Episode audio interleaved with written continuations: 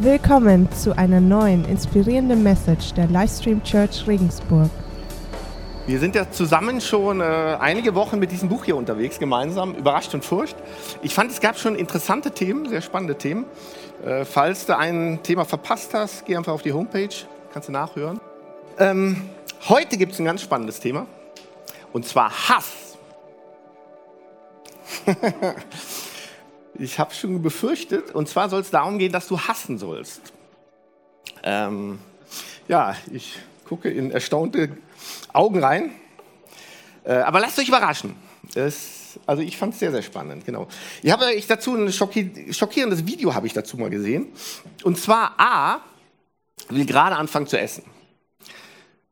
B kommt in die Zähne gestürmt, voller Hass, schlägt A so kräftig und prügelt auf den ein, dass er das Essen liegen lässt und abhaut. So, und wisst ihr was? Ich fand das interessant. Ich fand das so lustig, das Video sogar. Und hier kommt das Ding, ihr, findet, ihr hättet das bestimmt auch lustig gefunden. Und zwar, A, war ein Bär gewesen. Das Essen, was er gerade anfangen wollte, war ein kleines Hündchen. Und B war die Person, das war die Frau, dem das Hundchen gehörte. Und die hat das, den Hund natürlich äh, gerettet. Und wenn man den Hintergrund weiß, ist der Hass irgendwie nachvollziehbar, oder? Ich denke vor allem für Hundebesitzer, Claudia, oder? nachvollziehbar, ja. Gut, also wir sollen konkret das Böse hassen, ist klar. Und das Gute lieben. Und wir wollen uns gemeinsam anschauen, warum Hass eigentlich gut ist dann, wie kannst du Sünde und das Böse, weil darum soll es gehen, effektiv hassen? Und dann gehen wir in ein Zimmer und räumen auf. Ist das gut für euch? Ja. Gut. Ich meine, rein gefühlsmäßig ging mir auf jeden Fall so, Hass und Liebe passen doch eigentlich überhaupt nicht zusammen, oder? Also würde ich sagen, passen überhaupt nicht zusammen, ist komplett was anderes. Das stimmt aber eigentlich nicht. Ähm, Hass und Liebe passen sogar sehr gut zusammen. Und ich habe euch ein kleines Video dazu mitgebracht, das versucht, genau das zu erklären. Vielleicht hören wir oder schauen wir uns das mal an. ein Ausdruck im letzten Video ins Auge gefallen. Oder zumindest die Denkrichtung. Nämlich, dass Hassen eine edle Aufgabe ist. Und das passt irgendwie überhaupt nicht in unsere heutige christliche Welt, oder? Das liegt daran, dass wir Furcht und Hass ausschließlich mit negativer Assoziation besetzen. Wenn aber der Hass ein fester Bestandteil der Furcht des Herrn ist und die Furcht des Herrn der Schlüssel zu einer lebendigen, intimen Beziehung zu Gott ist, dann bedeutet es, dass wir Hass noch einmal ganz neu lernen müssen. Um dies zu tun, lass uns einmal das Verhältnis zwischen Hass und Liebe anschauen. Neurologisch gesehen sind Hass und Liebe verwandt. Forscher am University College in London haben entdeckt, dass neurologisch betrachtet das Gehirn nicht zwischen einem Liebes- und Hassreiz unterscheiden kann. Deswegen siehst du auch manchmal in Beziehungen, dass sie leicht von Liebe zu Hass übergehen können. Zum Beispiel Amnon und Tamar. Erst liebte er sie und nachdem sie Sex hatten, hasste er sie. Denn der Hass, mit dem Amnon Tamar hasste, war größer als die Liebe, mit der er sie geliebt hatte. Wir sehen, wie nah Hass und Liebe beieinander liegen können. Des Weiteren sind sie auch logisch miteinander verwandt. Wir können die Wahrheit nicht lieben, ohne Lüge und Betrug zu hassen. Wir können das Leben nicht lieben, ohne Krebs und AIDS oder andere Krankheiten zu hassen. Das bedeutet, wer liebt, muss hassen. Und Psalm 97,10 sagt, die ihr den Herrn liebt, hasst das Böse. Aber viel wichtiger noch, Hass und Liebe sind biblisch verwandt. Schon das Alte Testament ist voll von diesem Hass-Liebe-Dualismus, den Amos auf den Punkt bringt mit den Worten, hasst das Böse und liebt das Gute. Besonders klar sehen wir diese Verbindung im Neuen Testament, wo Liebe die Furcht des Herrn regelrecht ummantelt. Römer 12, 9 Die Liebe sei ungeheuchelt, verabscheut das Böse, haltet fest am Guten. In der Bruderliebe seid herzlich zueinander. Seht ihr, wie die Liebe und das böse Hassen Hand in Hand gehen? Wer liebt, muss hassen. Deswegen verstehen wir auch, dass wenn Jesus von der Liebe zu ihm sprach, er es an die Bedingung knüpfte, alles andere zu hassen. Und vielleicht ist das neu für dich. Wow, als Christ muss man hassen? Vielleicht hast du das noch nie als Teil deiner Identität gesehen. Hass. Und doch ist es das, was die Bibel lehrt. Wir sollen hassen, weil Gott auch hasst. Dies sehen wir zum Beispiel in Offenbarung 2, wo Gott sagt, aber dieses hast du, dass du die Werke der Nikolaiten hassest, die auch ich hasse. Gott hasst, sonst wäre er nicht Liebe. Das bedeutet, dass die Welt ihn heute einen Hater nennen würde. Und so war es auch, als er sich durch Menschen offenbarte. Jesus Christus hasste falsche Traditionen. Paulus hasste Gesetzlichkeit. Johannes der Täufer hasste Herodes Ehe. Wenn du dieser Welt kein Hater sein willst, wirst du kein Diener Gottes sein. Sprüche 1, Vers 7, denn das Böse zu hassen ist der Anfang der Erkenntnis. Also, wir sollen das Böse hassen, den Herrn fürchten. Aber was bedeutet das praktisch für mein Leben? Darum geht es im nächsten Video. Genau, also das war so ein bisschen Grundlage dazu. Aber wie kann das jetzt praktisch aussehen? Dass ich wirklich das Böse, die Sünde hasse. Und dazu wollen wir uns Sünde mal genauer anschauen. Ähm, ich glaube, äh, alles klar, Sünde ist eine Tatsache, das Böse ist eine Tatsache. Man brauchen wir jetzt nur in die Nachrichten zu schauen, in die Welt. Aber ich glaube, wir brauchen gar nicht so weit zu gehen. In der Arbeitswelt, in der Familie, überall erleben wir das Böse. Ähm, und Sünde will auch dich und mich immer wieder persönlich angreifen und schaden und zu Fall bringen. Und dabei geht sie mit einer ganz bestimmten Taktik und Logik vor. Das wollen wir uns mal in der Bibel anschauen. Und da sagt nämlich Jakobus was zu. Und das wollen wir mal lesen. Jakobus 1, Vers 14 bis 15. Da sagt Jakobus, jeder aber wird versucht, wenn er von seiner eigenen Begierde fortgezogen und gelockt wird. Danach, wenn die Begierde empfangen hat, gebiert sie die Sünde. Die Sünde aber, wenn sie vollendet ist, gebiert den Tod. Alles klar? Ist, glaube ich, nicht so ganz einfaches Deutsch. Und deshalb habe ich euch mal ein Beispiel dazu mitgebracht, dass, um das Ganze so ein bisschen zu veranschaulichen. Jetzt gucke ich mal, ob das hier funktioniert. Und zwar habe ich euch eine Angelrute mitgebracht. Okay, ich werfe die jetzt gerade mal aus. Nur nicht zu euch, damit ich euch, keinen von euch fange. Also, stellt euch einfach vor, also, da hinten, das ist ein See und ihr schmeißt den Haken da hinten rein. Oh, hat es wehgetan? Oh, sorry. Oh. Aber ich habe dich nicht gefangen, sorry. Okay. Also. So, und jetzt mit diesem Beispiel versetzt ihr euch jetzt einfach mal da rein, ihr wärt der Fisch. Okay? Und Jakobus, wieder auf die Stelle vom Jakobus, wollen wir mal ein paar Wörter uns anschauen. Das erste Wort ist gelockt. Gelockt, okay? Also, der, der Fisch, ganz klar, wird vom Angelhaken gelockt. Und abhängig von der Fischart, der Jahreszeit, dem Gewässer, hat der Köder eine andere Farbe, eine andere Größe, irgendeinen anderen Geschmack. Ja? Das gleiche ist bei uns. Das Ding ist, wenn der Teufel dich verführen will, kommt er nicht mal mit irgendwas total hässlichem, unattraktivem um die Ecke. Nee, nee, nee. Das wird sehr intelligent, super interessant und mega spannend genau auf dich ausgerichtet sein. Ja? Weil eins ist sicher, der Teufel weiß genau, was du magst und was dich ganz konkret dich in Versuchung führt. Ne? Warum ist das so? Weil er dich genau beobachtet. Ja? Er weiß genau, welche Bilder du dir anschaust, an welchen Bildern du länger stehen bleibst, detaillierter dir anschaust, äh, welche Beiträge du dir auf welchen Seiten anschaut. Das weiß der alles. Ne? Und ich meine, das ist irgendwo logisch. Überleg mal, wenn allein Google und Facebook im Durchschnitt haben die von jedem von uns durchschnittlich 40.000 Datenpunkte.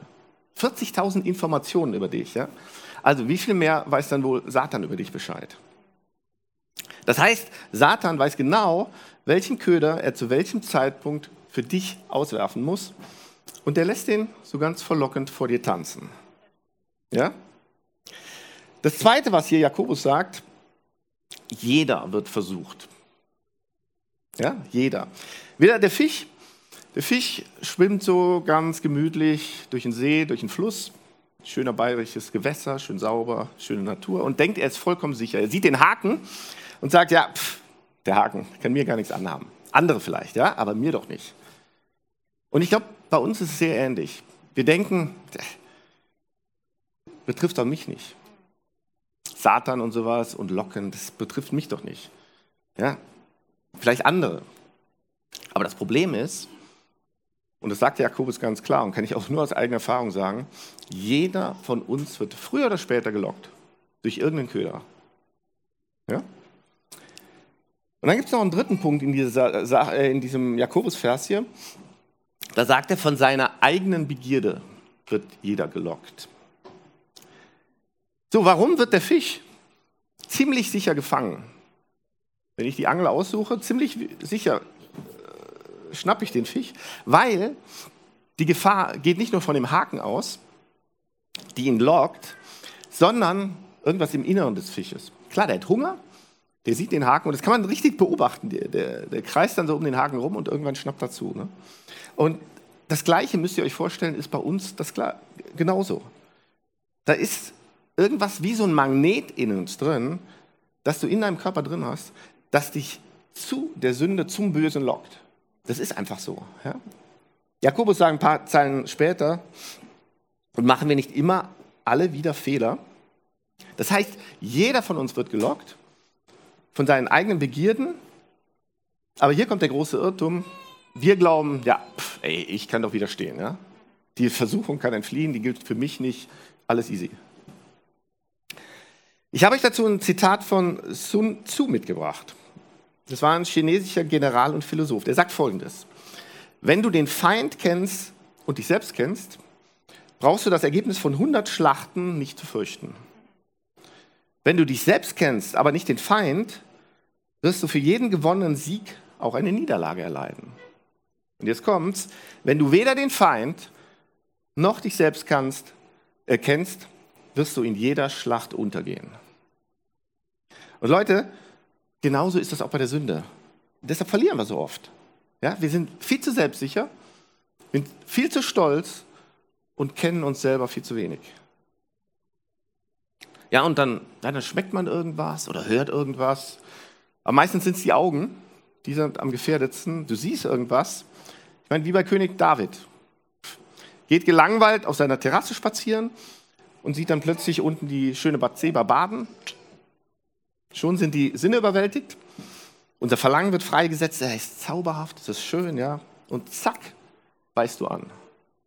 Und von dem Moment kannst du es im Grunde vergessen. Das Spiel ist aus. Ja? So, vielleicht fragst du dich jetzt, okay, ähm, aber an welchem Punkt kann ich denn noch aufhören? Wann kann ich Nein sagen? Wann habe ich die Macht wirklich noch dazu? Und das ist eine sehr gute Frage.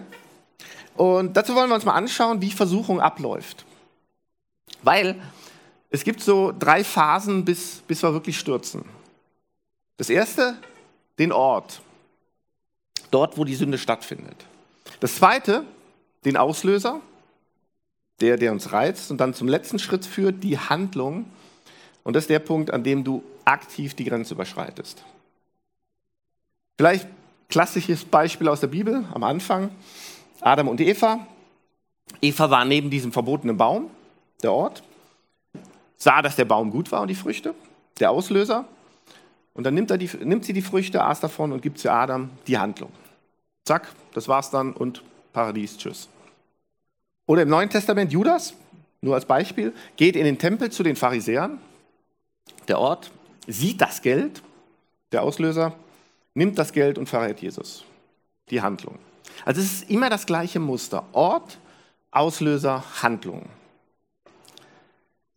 Aber hier kommt wieder das Ding weil ich auch bei mir selber beobachte, es ist glasklar, wenn ich mir andere beobachte.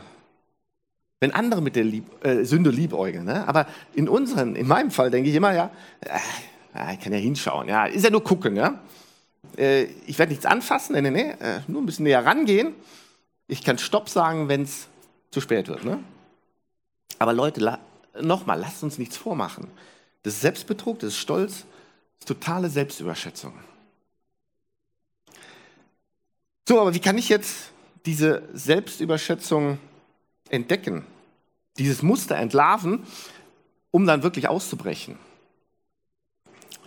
Und hier kommt was ganz Entscheidendes. Was ganz Entscheidendes. Das schaffst du nicht alleine. Das schaffst du nicht alleine.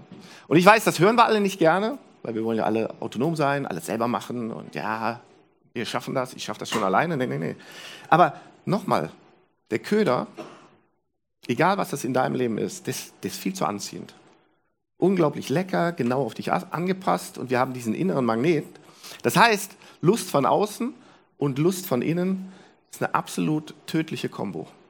Das kannst du auf keinen Fall alleine schaffen. Das ist unmöglich. Ja? So, und jetzt fragst du vielleicht, aber hey, wie können wir das denn schaffen, Johannes? Muss doch irgendwo machbar sein. Das ist wieder eine gute Frage. Muss euch mal loben, ihr stellt hier wirklich gute Fragen. Also super, ja, gut. Und wie können wir das schaffen? Und dazu habe ich euch mal den Kampf von David gegen Goliath mitgebracht.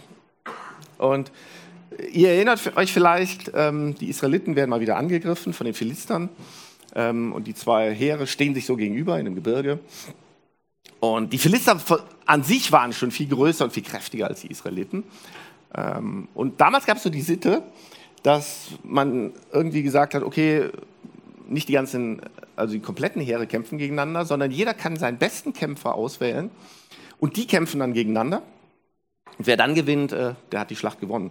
Hatte den Vorteil, war ressourcenschonend, ähm, hat natürlich auch das Risiko, wenn der eine verloren hat, hatten sie alle verloren. So, das Problem hier war, da war dieser Goliath. Das war ein Riese, extrem kräftig und das war eine Kampfmaschine. Und wirklich niemand, niemand von dem israelischen Heer wollte auch nur ansatzweise dem entgegentreten. Nur Klein David kommt da angehüppelt und wir wollen mal anschauen, wie hat er gekämpft. Er hat nämlich so grob in zwei Schritten gekämpft. Das erste, er hat sich sehr gut auf den Kampf vorbereitet. Weil David wusste genauso, hey, alleine ich schaffe das niemals. Und deshalb sucht er direkt Hilfe bei Gott und lässt Gott für ihn kämpfen. Das wollen wir uns mal anschauen. Im 1. Samuel 17 Abvers 37. Der Herr, der mich aus den Klauen von Löwen und Bären gerettet hat, der wird mich auch vor diesen Philistern beschützen. Du, Goliath, trittst gegen mich an mit Schwert, Lanz und Wurfspieß. Ich aber komme mit der Hilfe des Herrn. Und alle Soldaten hier sollen sehen, dass der Herr weder Schwert noch Speer nötig hat, um uns zu retten. Er, Gott selbst, führt diesen Krieg und wird euch in unsere Gewalt geben. So Leute bezogen auf uns, wie gesagt, du kannst das Böse gegen die Sünde auf keinen Fall selber kämpfen. Du wirst auf keinen Fall selber schaffen. Das ist unmöglich. Und deshalb rät uns auch Paulus, genauso wie der David es gemacht hat, nicht auf unsere Fähigkeit zu vertrauen. Können wir hier lesen, Philippa 3,3, da sagt Paulus, denn wir dienen Gott unter der Leitung seines Geistes und vertrauen nicht auf unsere Vorrechte und auf eigene Leistungen, sondern wir vertrauen auf Jesus. Das heißt, wir sollen im Kampf gegen die Sünde, gegen das Böse, nicht auf uns vertrauen, sondern auf Jesus und seinen Heiligen Geist. Und Paulus sagt dann auch ein bisschen in einem anderen Vers, im Römer 13, 14, legt das alles ab und zieht ein neues Gewand an, Jesus Christus, den Herrn. Beschäftigt euch nicht länger damit, wie ihr die Begierden eurer eigenen Natur zufriedenstellen könnt. Das heißt, bei dem Kampf gegen die Sünde, gegen das Böse, müssen wir auf Jesus vertrauen. Das ist A und O. Absolut notwendig. So, wie bereitet sich David noch auf den Kampf vor? er, er kommt ja zu dem König Saul, äh, doch zu dem König Saul. Und Saul sagt erst, ne, kannst nicht machen. Und dann sagt er, okay, kannst machen. Äh, und bietet ihm seine königliche Rüstung an. Und ihr müsst wissen, klar, der König hatte natürlich die beste Rüstung von allem. Die war Vollpanzerung, also es war der Ironman von damals quasi. Und David probiert sich diese Rüstung an, merkt aber gleich, viel zu groß, passt nicht. Und was macht David? lesen wir dann da, stattdessen nahm er seinen Hirtenstock und seine Steinschleuder, holte fünf flache Kieselsteine aus einem Bach und steckte sie in seine Hirtentasche. Das heißt, David wählte die für sich geeigneten Waffen, nicht die ihm irgendeiner aufschwatzen wollte. Ne? So, was sind unsere Waffen in unserem persönlichen Kampf gegen das Böse, die Sünde? Und, deshalb, äh, und dazu habe ich euch eine Bibelstelle mitgebracht, die ist sehr lang. Das Screens Teams hatte eine Menge Arbeit damit. Vielleicht mal einen kleinen Applaus dass Sie uns die, die Texte mal abdrucken, dass ihr das mitlesen könnt. Ist ein langer Text, hört einfach mal mit dazu oder mal mit rein. Epheser 6, Vers 10 bis 18. Lasst euch vom Herrn Kraft geben. Lasst euch stärken durch seine gewaltige Macht. Legt die Rüstung an, die Gott für euch bereithält. Ergreift alle seine Waffen damit werdet ihr in der Lage sein, den heimtückischen Angriffen des Teufels standzuhalten. Denn unser Kampf richtet sich nicht gegen Wesen von Fleisch und Blut, sondern gegen die Mächte und Gewalten der Finsternis, die über die Erde herrschen. gegen das Heer der Geister in der unsichtbaren Welt, die hinter allem Bösen stehen. Deshalb greift zu allen Waffen, nochmal, die Gott für euch bereithält. Wenn dann der Tag kommt, an dem die Mächte des Bösen angreifen, seid ihr gerüstet und könnt euch ihnen entgegenstellen. Ihr werdet erfolgreich kämpfen und am Ende als Sieger dastehen. Ich denke, das ist das, was wir wollen. Ne? Stellt euch also entschlossen zum Kampf auf, bindet den Gürtel der Wahrheit um eure Hüften und legt den Brustpanzer der Gerechtigkeit an und tragt an den Füßen das Schuhwerk der Bereitschaft, das Evangelium des Friedens zu verbreiten. Zusätzlich zu all dem ergreift den Schild des Glaubens, mit dem ihr jeden Brandfall unschädlich machen könnt, den der Böse gegen euch abschießt. Setzt den Helm der Rettung auf und greift zu dem Schwert, das der Heilige Geist euch gibt. Dieses Schwert ist das Wort Gottes. Und dann geht es weiter. Wendet euch vom Heiligen Geist geleitet immer und überall mit Bitten und Flehen an Gott. Hey, da könnte man eine ganze Message-Serie aus der Stelle machen. Ähm, aber ich kann euch nur mitgeben, an der Stelle, lest nochmal nach und, und trainiert das täglich ein. Jeden einzelnen Schritt, weil das ist so kraftvoll, das ist so wichtig. Epheser 6, 10 bis 18. Das heißt also, unsere Kraft und Stärke für den Kampf gegen das Böse kommt aus der Gemeinschaft mit Jesus, dass wir ganz eng mit ihm zusammen sind und dem Wort Gottes. Das sind wirklich unsere Waffen. Und zwar, und das ist wichtig, bevor wir uns dem Riesen stellen, bevor wir dem Bösen, der Sünde, der Verlockung entgegentreten müssen. Weil wenn es dann zum Kampf kommt, dann hast du keine Zeit mehr, groß zu überlegen, irgendwo groß nachzulegen. Und deshalb ist es wichtig, es vorher zu machen. Also, das war das Erste, für den Kampf vorbereitet sein. Und dann hat David aber noch, noch was gemacht, was sehr wichtig war. Er hat von Goliath Abstand gehalten. Und das sollen wir auch. Wir sollen von der Sünde Abstand halten. Ähm, das hat David ganz bewusst gemacht, weil, klar, Goliath war auf den Nahkampf raus. Der hat geschrien, hier lesen wir da, komm nur her, ich werde dein Fleisch den Geiern und den wilden Tieren zu fressen geben. Und er hat recht gehabt. Wäre es zu einem 1 zu 1 Kampf gekommen, der Goliath hätte ihn in Stücke zerrissen, den David. Ne? Und um auf Distanz zu bleiben, musste David sich vorbereiten, bevor Goliath in der Nähe war. Und er hat sich halt diese Fernkampfwaffe besorgt vorher, diese Schleuder mit Steinen. Ne? Und das müssen wir auch machen. Wir müssen vorbereitet sein und wirklich Abstand halten. Weil ich glaube, so viele Christen heute wollen so lieber mit Goliath flirten. Ja? kommen so zu Goliath und, ja, komm, lass uns erstmal reden, bevor wir uns hier schlagen und, ja, komm, so, so schlimm ist das doch alles gar nicht, ja, komm, lass uns doch ein bisschen kuscheln, so, ja, komm. Ne? Aber nee, nee, nee, Leute, die Goliath, äh, die Lösung heißt, Abstand vom Bösen halten. Das ist die Furcht des Herrn. Wirklich. Dein Fokus sollte nicht darauf liegen, die Sünde zu bekämpfen, sondern halte Abstand zum Bösen, halte dich stattdessen ganz nah an Jesus und sein Wort und noch einen Schritt weiter, wirklich noch einen Schritt weiter gehen, entferne die Sünde radikal aus deinem Leben. Radikal. Und ich habe euch ein krasses Beispiel dazu mitgebracht. Ähm, vielleicht können wir das Bild mal sehen. Genau, kennt ihr jemand von euch? Oh, ein paar nicken, echt? Okay, das ist Aaron Ralston. Genau, unter euch Kletterern ist er vermutlich bekannt. Krasse Story, also ich will es euch gerade mal erzählen. Also, es ist ein Extremkletterer. Und einmal ist er alleine im Canyon, Blue, Blue John Canyon geklettert, das ist ein Gebirge in Utah. Und der ist dann irgendwann in so einer Schlucht geklettert und plötzlich kommt ein Felsbrocken runter und klemmt seine rechte Hand ein. Und zerquetscht die also wirklich. Und probiert da rauszukommen, keine Chance. Also, er ist da absolut schwer verletzt und gefangen, wirklich gefangen in dieser Wüste. Wie gesagt, ganz alleine ist er geklettert. Äh, alles, was er dabei hatte, so ein Liter Wasser, ein paar Stückchen Schokolade, kein Handy, hätte eh keinen Empfang gehabt und ein Klappmesser. So, das Dümmste war, er hat niemandem gesagt, wo er hingeht. Also keine Chance. Also, das heißt, der hat unzählige Stunden, ich glaube 120 Stunden oder so, versucht da irgendwie rauszukommen, hat erst probiert, dann hat er, hat er da, sieht man ja auch so ein paar Seilzüge gemacht, hat versucht, diesen Brocken hochzuheben, keine Chance ich glaube 350 Kilo so soll das gewogen haben. So, und jetzt irgendwann kam man die, an die Entscheidung und hat gesagt, ich muss mich jetzt hier entscheiden. Entweder werde ich hier sterben oder ich muss zu einer extremen Maßnahme greifen. Und wie gesagt, er hat ein Klappmesser dabei gehabt. Ich gehe da gar nicht drauf ein, weil sonst würde ich hier vorne umkippen. Aber er tat das Unfassbare. Er hat sich selbst den Arm abgeschnitten.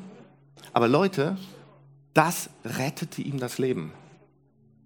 Das rettete ihm das Leben und er klettert jetzt weiter und er sagt, es ist für ihn wie ein neues Leben. Aber als ich die Geschichte gehört habe, hat für mich Matthäus 5, 29 bis 30 einen komplett neuen Sinn ergeben. Das will ich euch gerade mal vorlesen. Da sagt nämlich Jesus, wenn du durch dein rechtes Auge zu Fall kommst, dann reiß es aus und wirf es weg. Es ist besser, du verlierst eines deiner Glieder, als dass du mit unversehrtem Körper in die Hölle geworfen wirst. Und weiter, und wenn du durch deine rechte Hand zu Fall kommst, oder hier, dann hau sie ab und wirf sie weg. Es ist besser, du verlierst eines deiner Glieder, als dass du mit unversehrtem Körper in die Hölle kommst. Und Leute, eins, eins nur hier klarstellen. Jesus spricht hier nicht von Selbstverstümmelung, ja? sondern von einer Handlung, die sich wie Selbstverstümmelung anfühlt. Nämlich der Kampf, der Hass gegen die Sünde. Hier kommt mal eine Frage an dich. Und nimm die wirklich mal mit. Was ist dir dein Leben in der Ewigkeit wert? Was bist du bereit für dein Leben in der Ewigkeit hier in deinem Leben zu opfern? Weil wenn du wirklich frei sein willst, wenn du wirklich leben möchtest, musst du radikal die Sünde hassen und aus deinem Leben entfernen, also wirklich Sünde aus deinem Leben wegschneiden. So wie dieser Bergsteiger Aaron bereit war, seinen Arm zu opfern, bevor er sein komplettes Leben verliert. Was ist denn dein Leben in der Ewigkeit wert? Hier in dem Buch äh, werden so ein paar Beispiele genannt, wovon sich Leute getrennt haben und wobei das ihnen geholfen hat, wie das sie weitergebracht hat. Und ich habe dir daraus noch drei Dinge mitgebracht und möchte dich motivieren, wirklich motivieren, wenn du damit anfangen willst, Sünde aus deinem Leben rauszuschmeißen. Hier kommen drei Fokusbereiche, die der Autor und ich für extrem wichtig erachten. Das erste ist, schränke radikal deinen Medienkonsum ein. Und ich glaube, ich weiß nicht, wie es euch geht. Ich, ich, ich, ich, ich habe eigentlich das Gefühl, ich bin jetzt nicht so oft am Handy und manchmal mache ich mir den Spaß und gucke mal abends, gibt ja immer Übersicht Bildschirmzeit. Äh, überlege dann vorher, ja, wie viel war ich heute dran, überlege ich so kurz, gucke dann auf das Handy und bin immer wieder schockiert, um wie viel mehr ich dann doch an dem Handy war. Und das ist ja der eine Aspekt, die Zeit. Und das andere, ich meine, ich denke, kennen wir alles, was da an Bösem, an Sünde auf uns rein bombardiert wird, ist nicht mehr feierlich. Auch auf unsere Kinder. Ich meine, die kleinen Kinder hängen schon mit Handys rum. Und ich will jetzt gar nicht hier gegen Handys äh, irgendwie schlecht reden, aber allein wenn ich, allein wenn ich hier zum Angeln irgendwas mal suche im Internet oder beim Motorrad, was da plötzlich für Seiten hochpoppen, also ich kann euch wirklich nur motivieren. Schenkt den Handykonsum radikal ein. Es gibt ein paar aus der Church, die machen Handyfasten oder Medienfasten. Finde ich eine Hammer-Sache, genial. Aber gut, das ist der erste Punkt. Der zweite Punkt ist, beende jede geistlich schlechte Beziehung. Und gibt auch vermutlich wieder einen Aufschrei. Klar, wir haben einen Missionsbefehl. Wir sollen zu jedem gehen, zu jedem Menschen gehen. Wir sollen jeden Menschen lieben und von Jesus erzählen. Gar keine Frage. Aber Leute, es gibt Beziehungen, es gibt Freundschaften, die sind nicht gut für dich und mich oder für dich. Die verleiten dich zum Bösen und wenn du das Gefühl hast, hey, irgendwie passt das nicht, die Beziehung, die ist nicht gut für mich, die verleitet mich zum Bösen, zur Sünde, dann brech sie radikal ab. Erzähl der oder der von Jesus und sag, okay, aber dann schütze dein Herz auch. Und das dritte ist, suche bewusst Jesus und das Gute. Hey, wenn du Handykonsum einschränkst, hast du viel, viel mehr Zeit und dann füll das mit was Gutem indem du Gutes tust. Und ich bin da heute gar nicht drauf eingegangen, weil wir wissen haargenau, was gut ist. Also suche das Gute, tu das Gute und such vor allem Jesus. Und mach das auch radikal. Steh morgens wirklich früh auf, bevor, am besten wenn es noch dunkel ist, wenn alle anderen schlafen, mach deine stille Zeit. Nimm dir bewusst vor, einmal am Tag wirklich Bibel zu lesen, in seinem Wort. Das stärkt dich, das gibt dir Rüstung, das gibt dir Kraft. Und gewöhn dir auch an, jeden Tag mit Gott zu reden, wirklich zu beten. Wenn, umso besser, also je häufiger, am besten ein paar Mal, umso besser ist es. Also schränke Medienkonsum ein, beende jede geistlich schlechte Beziehung und suche bewusst Jesus und das Gute. Und ich habe euch zum Abschluss einen Psalm mitgebracht, der das alles, finde ich, wunderbar zusammenfasst. Das Böse hassen, das Gute lieben und Leben in Fülle bekommen. Psalm 1. Und der Vers 1, der startet halt damit, das Böse hassen. Glücklich zu preisen ist, wer nicht dem Rat gottloser Menschen folgt, wer nicht denselben Weg geht wie jene, die Gott ablehnen, wer keinen Umgang mit den Spöttern pflegt. Und dann kommt Vers 2, das Gute lieben. Glücklich zu preisen ist, wer Verlangen hat nach dem Gesetz des Herrn und darüber nachdenkt, Tag und Nacht. Und dann Vers 3, das Resultat, dieses Leben in Fülle. Er gleicht einem Baum, der zwischen Wasserläufen gepflanzt wurde. Zur Erntezeit trägt er Früchte und seine Blätter verwelken nicht. Was ein solcher Mensch unternimmt, das gelingt. Hey, also das wünsche ich mir echt von Herzen für dich und für mich auch. Dass wir es wirklich schaffen, das Böse zu hassen, wirklich zu hassen und gleichzeitig das Gute lieben. Und das ist wirklich was gleichzeitig ist, weil wir werden immer wieder verlockt werden. Wir müssen ständig das Böse hassen und gleichzeitig das Gute lieben, weil dann werden wir durch Jesus und in der Kraft des Heiligen Geistes dieses Leben in Fülle erhalten. Dieser Mensch gleicht einem Baum, der zwischen Wasserläufen gepflanzt wurde. Zur Erntezeit trägt er Früchte und seine Blätter verwelken nicht. Was ein solcher Mensch unternimmt, das gelingt. Amen? Okay, dann lass uns doch nochmal aufstehen. Und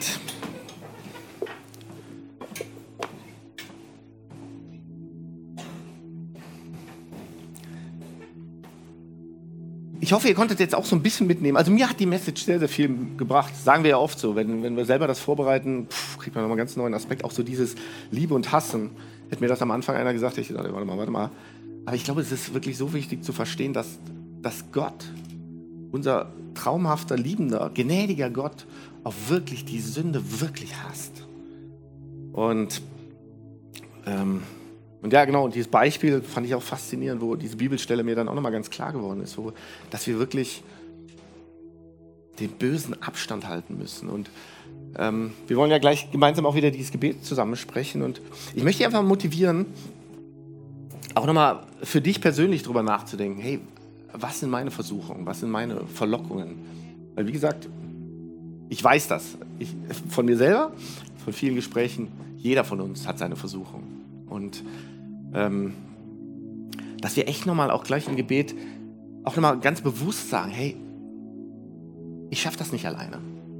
Klar, wir sollen uns anstrengen, wir sollen diese Dinge, die ich genannt habe, auch diese Waffenrüstung oder so, auch vorbereitet sein und Abstand halten, aber es wird immer wieder passieren, dass die Versuchung kommt und es wird auch immer wieder passieren, so traurig das ist, wir werden fallen. Jeder von uns. Und da kommt natürlich auch das Traumhafte und das Schöne auch bei Jesus dazu, was ja auch so wichtig ist. Deshalb gehe ich jetzt nochmal darauf ein. Das Wichtigste überhaupt, wir werden alle fallen. Wir sind schon gefallen, wir haben gesündigt, wir haben andere Leute verletzt und werden das auch zukünftig machen. Aber wenn wir damit zu Gott gehen, zu Jesus, dann nimmt er uns diese Sünde weg. Weil er am Kreuz diese Last, diese, diese, diese, diese schreckliche, dieses schreckliche Eingeklemmtsein, dieses schreckliche Sterbensangst hat er für uns getragen und hat für uns diese Sünde wirklich apportiert, dass die von uns weg ist und hat sie auf sich genommen. Und genau, vielleicht kannst du das für dich jetzt auch nochmal ganz neu jetzt bei diesem Gebet auch sprechen. Und wenn, wenn du das zum ersten Mal hörst, ähm, ja, ich kann dich nur ermutigen, dieses Angebot von Jesus anzunehmen, dass er dir dabei hilft, dass er dir hilft, von der Sünde dich fernzuhalten, andere nicht zu verletzen und dieses Leben in Fülle zu haben. Also lass uns gemeinsam das Gebet sprechen. Herr Jesus, danke, dass du mich liebst. Danke, dass du am Kreuz für mich gestorben bist und wieder auferstanden bist. Danke, dass du mich so annimmst, wie ich bin. Bitte hilf mir dabei, die Sünde zu hassen und das Gute zu lieben. Bitte vergib mir alle Schuld und erfüll mein Herz mit deiner Gnade. Du bist mein Gott, mein Herr und mein Retter.